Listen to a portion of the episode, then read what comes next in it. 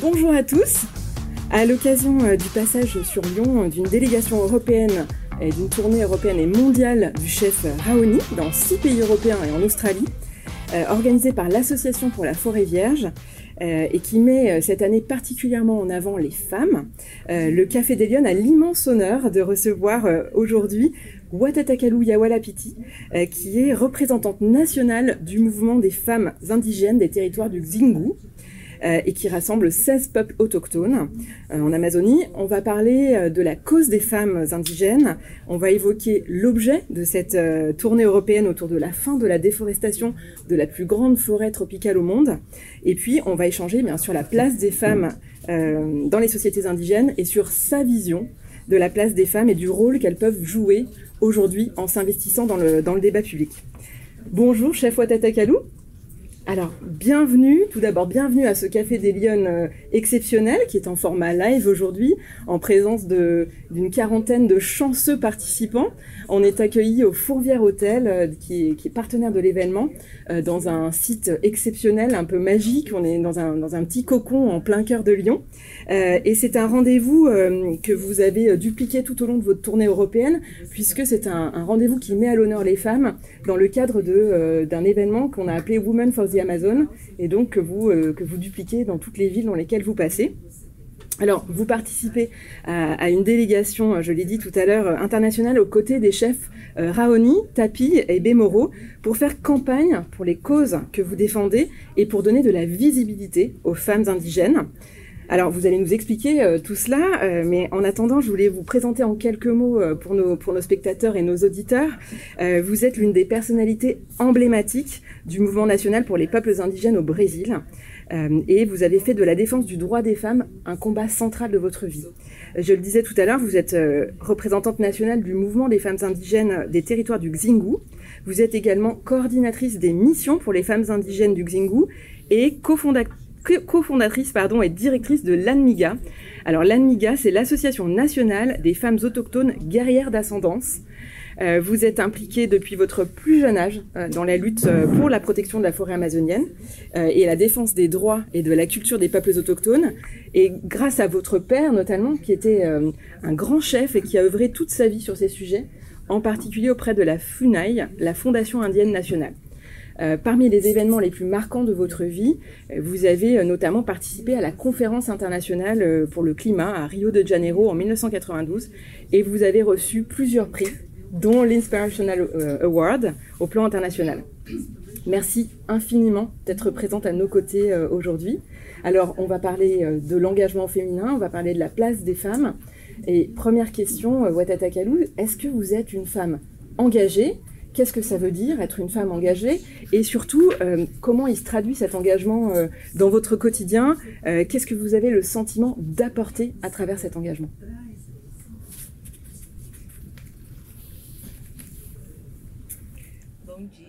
Bonjour à tous et à toutes, à toutes et à tous. Nous avons aussi des messieurs ici. Je crois que... Ah si, il y a quelques messieurs. Il y en a plusieurs.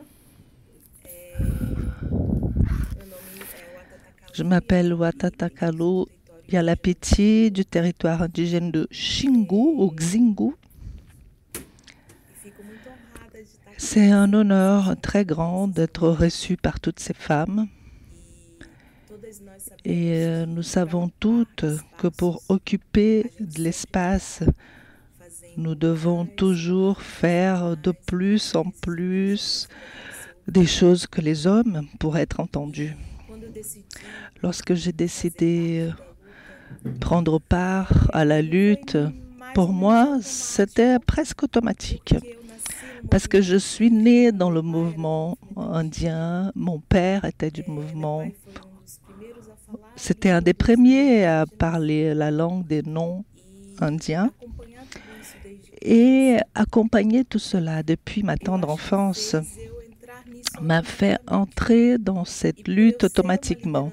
Et comme je suis un leader féminin de mon peuple, ça aussi m'a donné l'opportunité d'ouvrir des chemins qu'avant, il n'y avait pas.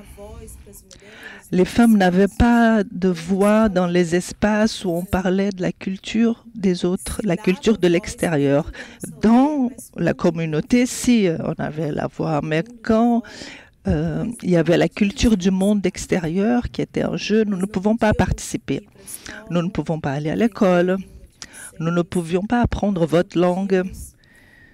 Nous ne pouvions pas dire oui ni non lorsque nous avions un rapport à quelque chose du monde de l'extérieur.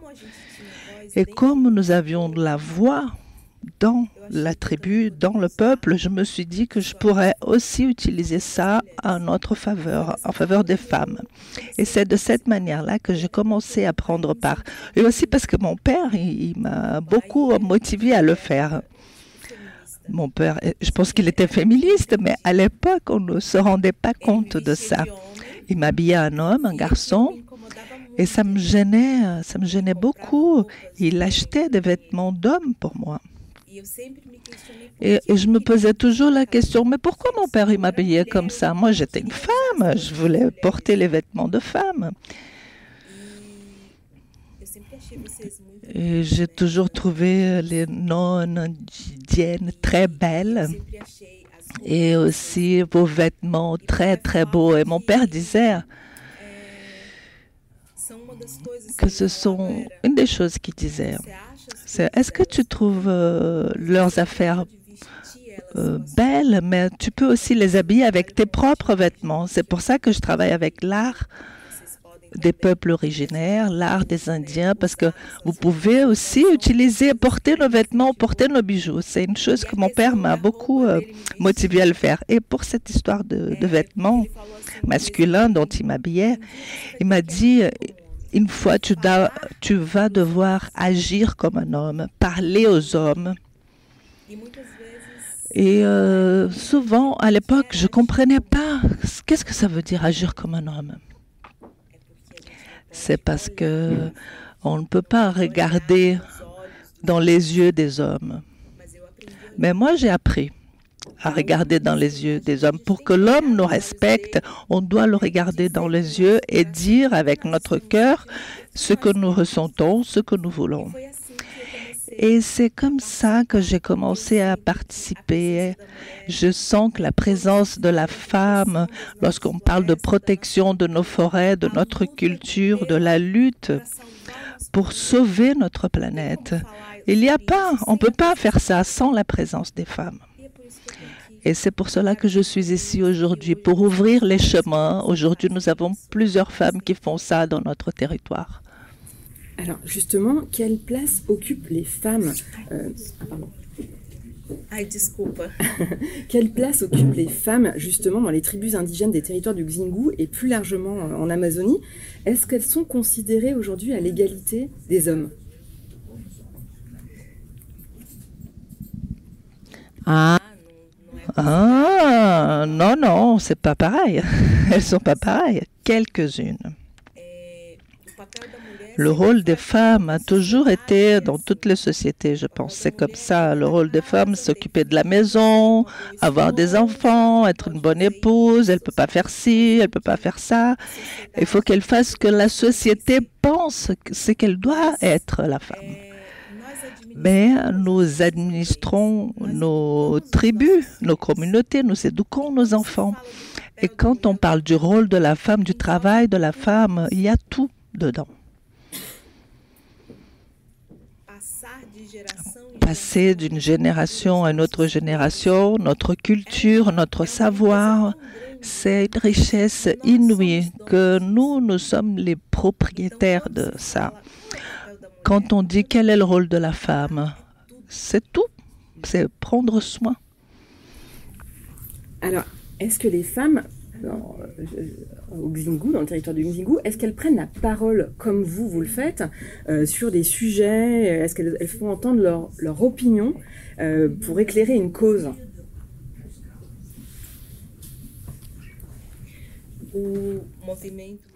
Le mouvement femmes du territoire indigène du Xingu est fait par des leaders féminins des 16 ethnies Todos sont des leaders, c'est ce qu'on appelle des chefs. En portugais, c'est cacique.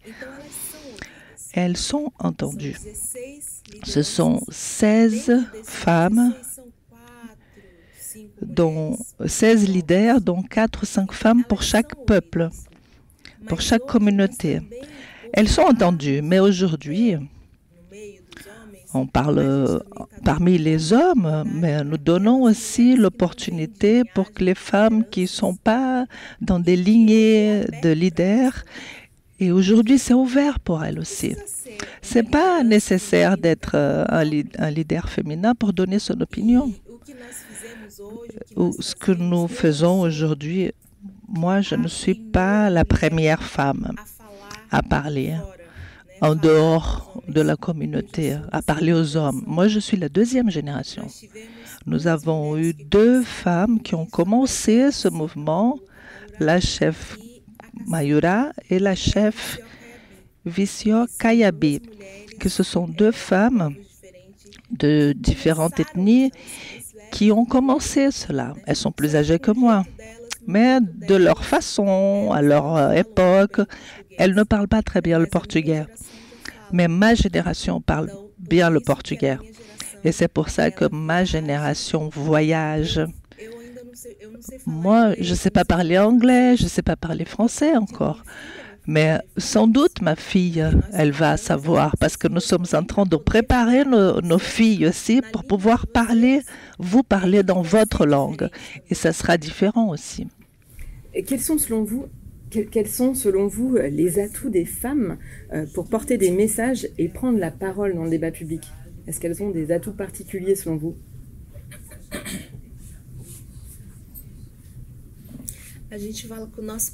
Oui, on parle avec notre cœur. Alors, on vous présente, euh, on vous présente comme la nouvelle génération euh, héritière du travail euh, d'alerte et de prise de conscience euh, entrepris par le chef Raoni. Euh, vous représentez d'ailleurs tout spécialement les femmes du territoire du Xingu, vous venez nous, nous l'expliquer en forêt amazonienne. Pouvez-vous nous parler un petit peu de vous? Vous êtes né dans le village d'Amakaputo, en territoire indigène. À quoi a ressemblé votre enfance et vous rêviez de faire quoi quand vous étiez petite fille? Vous rêviez à quoi? Ça ressemblait à quoi votre enfance?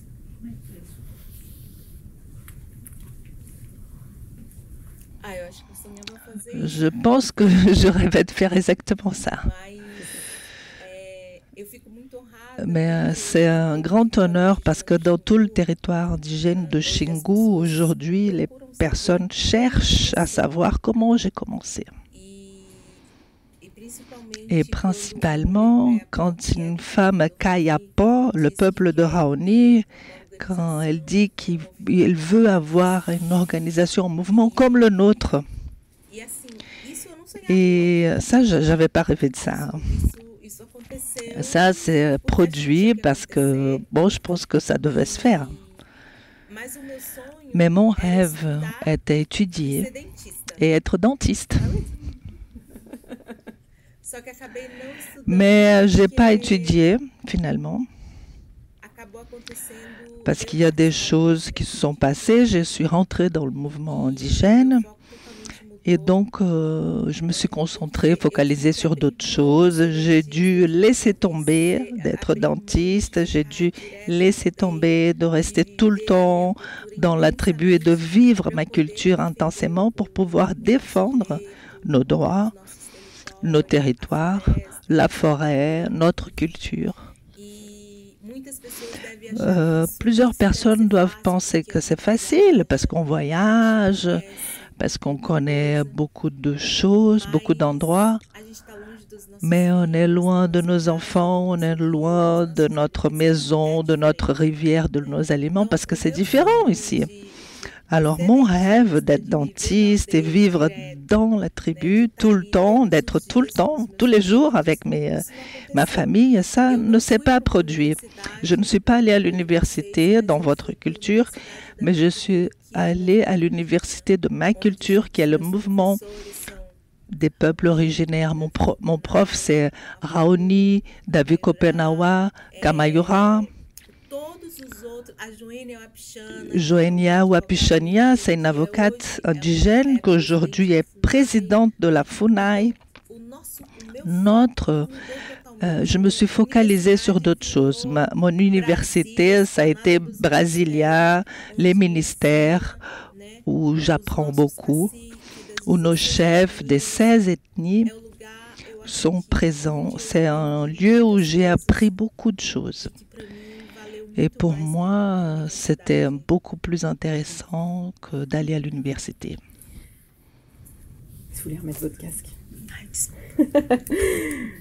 Alors, on, on l'a évoqué un petit peu tout à l'heure, je crois que votre père a eu une, une, influence considérable sur la femme engagée que vous êtes aujourd'hui. Est-ce que vous pouvez nous expliquer un petit peu en quoi, euh, comment s'est concrétisée cette, euh, cette influence?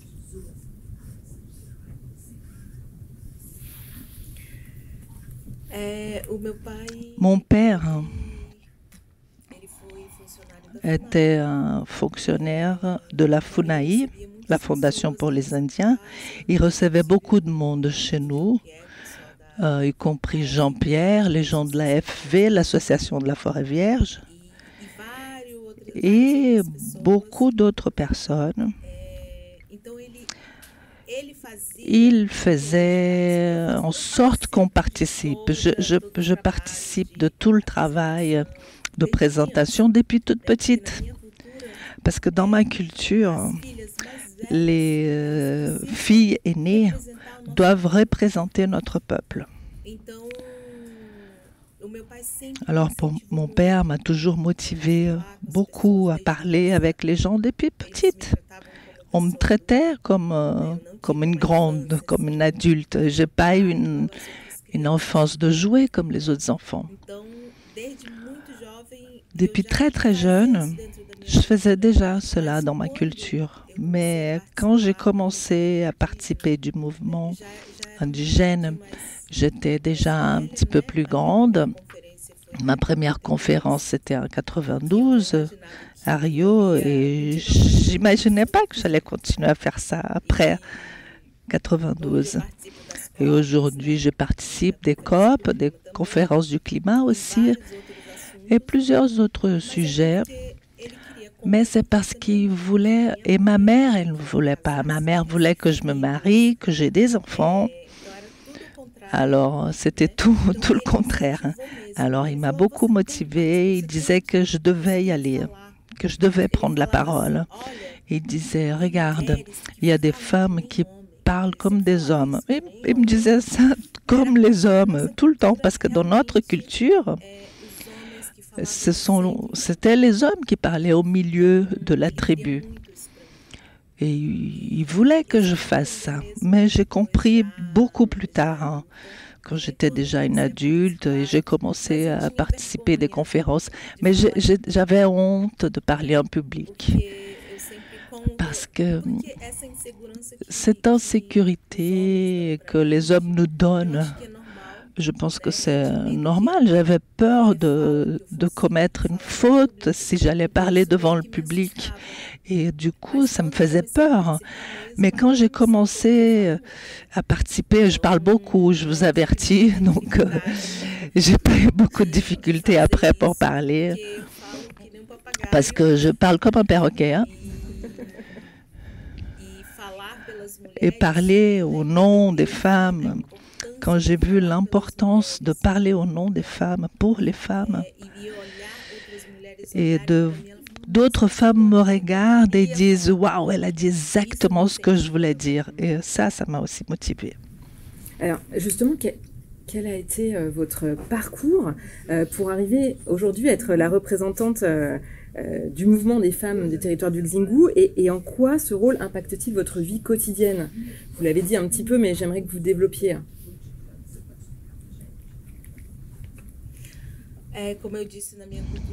Dans ma culture, je le fais déjà, comme je vous ai dit, mais pour le mouvement, pour le mouvement des femmes de Xingu, comme je vous ai dit, mon père avait beaucoup d'amis. Et euh, dans l'adolescence, euh, on a organisé en fait, c'était des non-indigènes qui ont organisé cette rencontre de femmes pour nous, la, la première rencontre des femmes indigènes.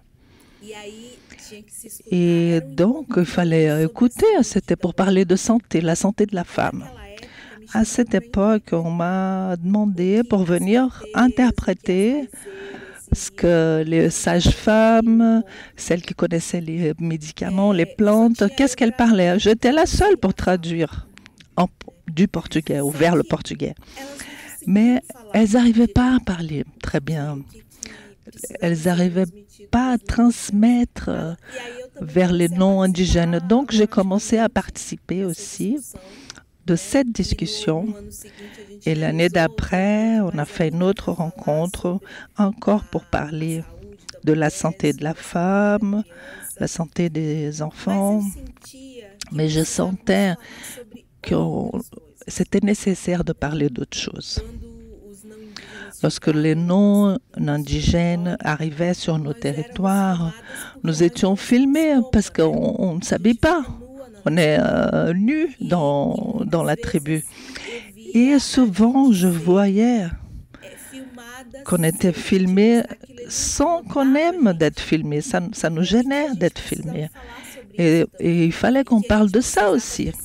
Et qu'on devait décider qu'est-ce qu'ils avaient le droit de filmer parce que ce sont nos corps. Et nous avons commencé à parler de l'image, de la violence que des femmes souffrent dans la communauté, quand on n'en parlait pas. Aujourd'hui, on en parle, mais avant, on n'en parlait pas. C'est un tabou encore. Je pense dans toute la société, c'est un tabou, mais dans la mienne, un mari qui, bat sa femme, on ne peut pas parler parce que c'est la femme qui avait tort. C'est toujours la femme qui a tort. C'est toujours la femme qui peut pas. Alors j'ai commencé à prendre part à cause de ça aussi, parce que les, les personnes pouvaient m'entendre parce que j'étais un leader féminin de mon peuple. Et que si je commençais à discuter, à parler de ces genres de sujets pour ce type de rencontre, les gens allaient m'entendre. Pas parce que, euh, ah bon, elle est un leader féminin de ce peuple-là. Non. Parce que ça avait à voir avec ma famille, c'était un rapport avec les leaders masculins de ma famille, donc je pouvais utiliser cette position que ma famille avait pour parler de ça. Et s'il faut taper quelqu'un, ça aurait pu être moi. Et que si on me battait, on était en train de, de frapper aussi mes parents. Mais personne ne voulait euh, se battre euh, ou battre ou frapper mon père ou d'autres personnes de la, ma famille. Donc c'est comme ça que j'ai commencé à participer. Je voyais aussi beaucoup de femmes qui beaucoup de personnes qui parlaient pour nous parler à notre place. Un anthropologue qui parlait comment est la vie de la femme indigène. Elle est, elle est soumise, elle est soumise, elle est ci, elle est ça. Mais non, de quoi il parle? Nous, avons des situations, pas parce que nous voulons dire ah mais la femme indigène elle accepte tout. Non, c'est pas vrai, on n'accepte pas tout. Et pour cela aussi, j'ai commencé à prendre la parole parce qu'on parlait à notre place, on décidait à notre place. Et en 2000, j'avais déjà, je participais déjà beaucoup, mais en 2018, euh, une femme de mon territoire a été amenée à la conférence de l'ONU pour représenter nous, les femmes de Xingu. Mais cette femme elle n'habite pas dans la tribu, elle habite à São Paulo, la plus grande ville du Brésil. Et le président de la République à l'époque l'a amenée parce qu'elle elle pense différemment des femmes indigènes qui habitent la forêt. Elle dit ah, il faut qu'on se modernise, il faut qu'on exploite le territoire, tout ce que votre culture veut qu'on fasse, mais c'est pas une pensée euh, indigène. C'est là que j'ai dit aux autres femmes qu'on devait s'organiser parce qu'il y avait des gens qui parlaient à notre place et que c'était pas vrai ce qu'on disait. Et c'est comme ça qu'on a organisé le mouvement des femmes du territoire du Xingu. On a créé une un outil. Euh, je suis coordinatrice de ce groupe, les femmes ont choisi qui étaient les femmes qui seraient devant dans cette coordination parce qu'elles croient que, comme nous qui étions dans le mouvement déjà, que nous allions faire un bon travail pendant deux ans à la coordination sans fuir de ce que les femmes du territoire voulaient. Juste une seconde, je continue. Et euh, donc, je suis restée deux ans, cette période-là. Et après les deux années, on s'est réunis. Il y a une assemblée des femmes qui a lieu tous les ans où nous évaluons le travail du mouvement. S'il y a quelque chose qui ne va pas, on parle de ça. Et tout ce que nous faisons pendant trois ans est décidé euh, lors de l'Assemblée, que des femmes. C'est une réunion uniquement de femmes. Ce sont 500 femmes de, de 16 ethnies et nous discutons. Et la femme, elle ne dit pas après, elle dit comme ça, elle dit devant toi, j'aime pas, tu as fait ça, tu peux pas faire ça, c'est pas correct. Le travail, il faut qu'il soit fait de cette manière-là. La femme est plus sincère. Elle ne garde pas et je crois que c'est pour ça que notre travail marche bien dans notre territoire. Et nous qui faisons partie de la coordination, on est là pour entendre les femmes, pour les écouter. On les écoute et on fait ce qu'elles veulent. Bien sûr, si c'est en dehors de l'objectif, on dit non, c'est pas tout à fait comme ça, on se réorganise. C'est ça notre rôle. Et c'est très important la participation des femmes, parce que tout le projet dans les tribus ne vient pas de, la tête de juste les leaders. D'abord, on entend, on écoute ce que les femmes veulent et on exécute, on met en pratique après. Parce que dans notre culture, c'est comme ça. Le chef, il, ne donne pas des ordres au peuple. Il euh, s'occupe du peuple. Il prend soin du peuple. Et c'est comme ça qu'on essaye d'agir dans l'association aussi. Alors, justement, comment vous êtes arrivé à faire partie de la délégation euh, aujourd'hui des chefs, Raoni, Tapi, Bémoro, euh, qui, qui, vient en Europe faire cette tournée de sensibilisation? Comment vous vous retrouvez à être intégré et à représenter les femmes au sein de cette tournée?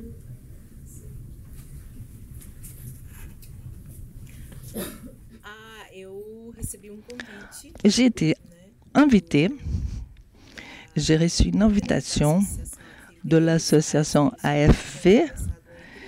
Ils ont discuté entre eux et ils sont arrivés à la conclusion que la femme qui viendrait avec eux, cette fois, c'était moi. J'ai beaucoup réfléchi avant d'accepter parce que c'est une délégation de chefs, des hommes. Et euh, je savais qu'à plusieurs endroits où on allait se rendre, je serais vue en dernier, en dernier lieu. Et c'est vrai que c'est en train de se produire, mais je trouve ça intéressant. J'aime bien percevoir ces choses-là. Parce que c'était une autre femme, peut-être qui aurait dit Je m'en vais, je ne veux pas faire de la figuration. Mais moi, j'aime ce défi d'être la dernière à côté des hommes. Et je ressens aussi cette insécurité de leur part, ce manque d'assurance, parce qu'ils essayent de s'occuper de moi et prendre soin et parfois eh ben, ils font des bêtises et ils sont pas très sûrs d'eux. Dans une rencontre comme ça de femmes, ils sont dans un petit coin. Mais lorsque j'ai été invitée, pour moi, c'était un honneur savoir que j'allais voyager avec euh, le chef Raoni parce que pour nous, le grand défenseur de tout le temps de la forêt, tout ce que nous faisons aujourd'hui, c'est inspiré de ce qu'il a fait, de sa vie.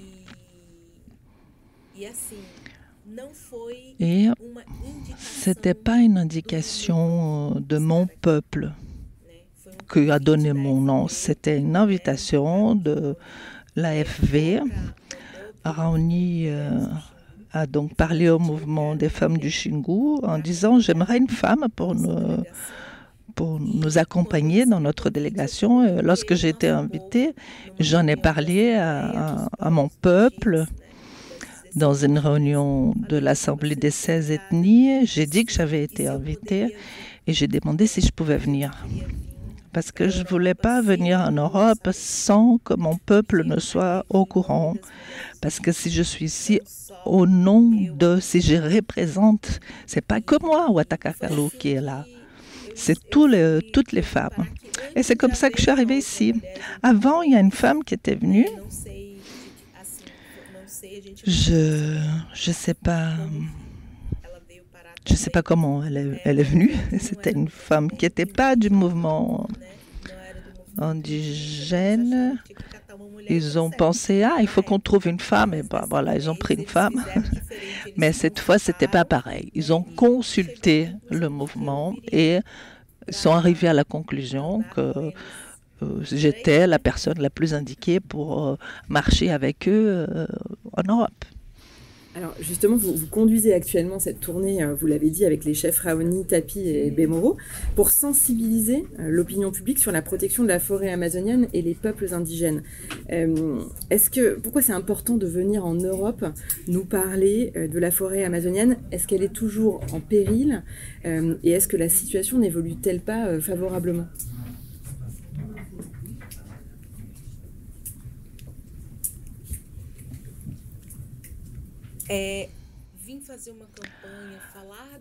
Venir faire une campagne, parler de la protection de la forêt, de la planète, des territoires indigènes ici en Europe, c'est parce que vous êtes la puissance mondiale. Les non-indigènes qui sont au Brésil, ils sont tellement ignorants. Dans les villes où je suis passée, au Portugal, en Allemagne. Il y a beaucoup de descendants là-bas. Et je n'ai pas vu des noms d'indigènes avec la même pensée qu'on a là-bas au Brésil. Bien sûr, il doit en exister, mais c'est différent. Les non-indigènes du Brésil, ils sont ignorants. Ils donnent beaucoup de valeur aux Européens. Tout, tous des Européens est bon pour eux. Donc, parler, entendre les peuples européens au Brésil, il y a une grande influence. C'est pour ça que nous sommes venus aujourd'hui. Parce que quand vous donnez de la place, de l'espace, pour nous, on montre que l'Europe est inquiète, préoccupée euh, sur la forêt, euh, sur les changements climatiques, les non-indigènes du Brésil, ils vont vouloir faire quelque chose de semblable avec ce que vous faites en Europe. Parce qu'ils aiment un autre pays, c'est incroyable ça. Ils donnent plus de valeur à un autre pays étranger, à un autre peuple, vous, que eux-mêmes. Ils n'ont pas idée de la richesse que ça représente notre pays. Je cherchais même, est-ce qu'en Europe, il n'y a pas des gens, des mendiants dans les rues? Parce que vous prenez soin de votre peuple mieux que les gens au Brésil. Donc, votre influence fait vraiment la différence pour euh, le peuple brésilien et pour mon peuple aussi. Notre planète est en train de mourir.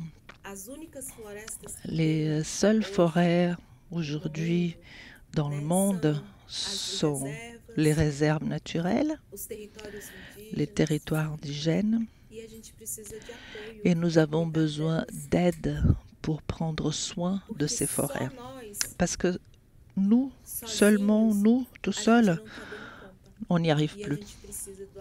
Et nous avons besoin de l'appui de chacun d'entre vous et principalement des femmes, parce que nous sommes des mères, mères des enfants que demain vont diriger nos pays, qui seront dans les universités, les, professeurs, les scientifiques. Le rôle de la femme est très important dans la construction d'un changement de paradigme de la forêt dans l'esprit de chacun. Les adultes ne vont pas changer, peut-être qu'ils peuvent faire des efforts, mais notre rôle, c'est préparer les adultes de demain, les élever. C'est très important et c'est aux femmes de le faire. Je ne sais pas si vous connaissez l'Amazonie. Il y a des gens qui disent Ah, l'Amazonie ci, l'Amazonie ça. Mais l'Amazonie est malade aussi. L'Amazonie est en train de brûler, la forêt est arrachée, elle est envahie. Quand l'AFV fait ce travail depuis les années 80 déjà. Plusieurs personnes peut-être ne comprennent pas le travail de l'association Forêt Vierge, mais seulement du fait qui amène nos chefs ici en Europe pour parler de ça. Vous imaginez euh, comment, imagine si les gens ne connaissaient pas Raoni. Le rôle de la FV d'amener Raoni vers le monde entier a donné une grande visibilité à l'Amazonie. Et euh, pourquoi les Brésiliens regardent Raoni, regardent l'Amazonie aujourd'hui? Parce qu'ils savent que vous, les Européens, sont en train de discuter avec nous sur ces sujets-là. Vous êtes nos premiers alliés. Alors, quel conseil euh, vous donneriez aux femmes qui nous écoutent euh, aujourd'hui et qui n'osent pas porter un projet, euh, porter une cause, s'engager, défendre quelque chose qui leur tient à cœur? Quel conseil vous leur donneriez pour qu'elles le fassent?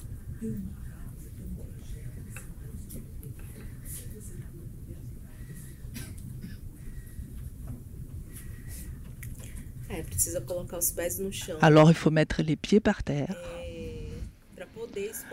pour pouvoir choisir sa cause. Il y a tellement de causes euh, à être défendues aujourd'hui. Mais la première cause et celle qui est peut-être la plus importante, c'est notre maison, la planète. Et parler de la protection de la planète, c'est pas les peuples originaires, c'est l'air que nous respirons, c'est l'eau que nous buvons. Dire qu'un jour elle peut se réveiller et il n'y a plus d'eau au robinet. L'eau pour se laver. Nous, euh, nous, avons besoin de revoir ce qui est en train de se passer dans le monde et n'importe quelle cause que la femme choisira euh, va sans doute arriver aux questions de l'environnement. Alors, il y a une question traditionnelle dans, le Café des Lyonnes que je pose à toutes les invitées. Euh, c'est si vous aviez une baguette magique, quelle, quelle serait la mesure que vous prendriez pour que les femmes s'engagent et s'investissent plus dans le débat public?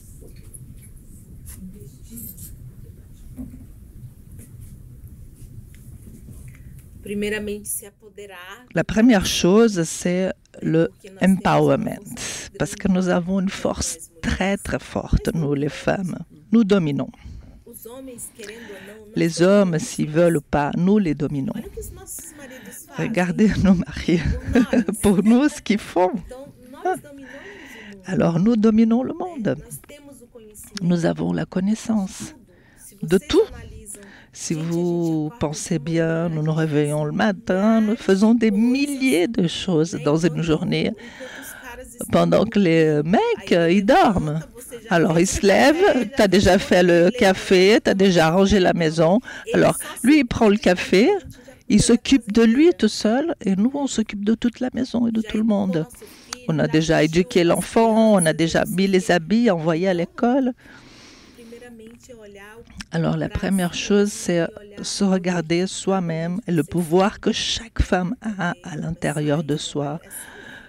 C'est la peur de parler ou de dire ce qu'on pense. Il faut le travailler petit à petit parce que nous avons ce pouvoir, chacune à sa manière. Nous nous complémentons les unes aux autres et nous pouvons changer toute la situation du monde, tout ce que nous vivons aujourd'hui, les femmes indigènes, les femmes non indigènes. Nous sommes dans une période de transition où on ne dit plus les femmes blanches parce qu'on ne veut plus utiliser cette, euh, ce mot. Parce que blanc, c'est pas nous qui avons dit, c'est le blanc qui a dit qu'il était blanc, qui a mis ce mot dans notre bouche. C'est pour ça que nous ne parlons plus des femmes blanches. Nous disons des femmes non indigènes ou peuples non originaires. Ouattatakalou, on arrive au terme de cette émission. Euh, je voulais vous remercier infiniment euh, de votre présence à nos côtés ce matin. On est très honorés de vous avoir reçu. Euh, je parle au nom de, toute l'équipe des Lyon et évidemment des, participants ce matin. Je voulais également remercier le Fourvière Hôtel qui a été partenaire de cet événement et puis naturellement toute l'équipe d'organisation lyonnaise du comité qui, qui a organisé votre venue parce que vous avez été le premier rendez-vous de l'étape lyonnaise. Donc comme quoi les femmes sont bien à l'honneur en tous les cas à Lyon, on a fait en sorte que les femmes soient à l'honneur dans votre, dans votre tournée euh, lyonnaise. Je voulais remercier euh, Céline Mazara qui nous a fait euh, le plaisir d'illustrer de, nos propos par une fresque qu'on va découvrir tout à l'heure et évidemment remercier tous ceux qui ont permis à ce Café des Lyonnes de se faire en live, l'interprète Tatiana Junquera qui est avec nous et puis toute l'équipe qui m'entoure. Voilà, merci beaucoup d'avoir suivi ce Café des Lyonnes. J'espère qu'il vous aura plu et je vous donne rendez-vous la semaine pour un prochain Café des Lyonnes. Bonne semaine